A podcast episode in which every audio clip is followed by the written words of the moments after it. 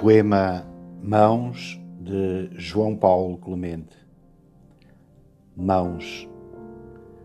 Sejam elas lisas ou rugosas, brancas ou negras, grandes ou pequenas, sofridas ou amigas, elas são adjuvantes do coração, na dádiva dada àquele irmão, na meiguice prendada com mesura, na união feita de ternura elas são um punho de revolução, na injustiça concebida, na fome de um cidadão, na vida não vivida.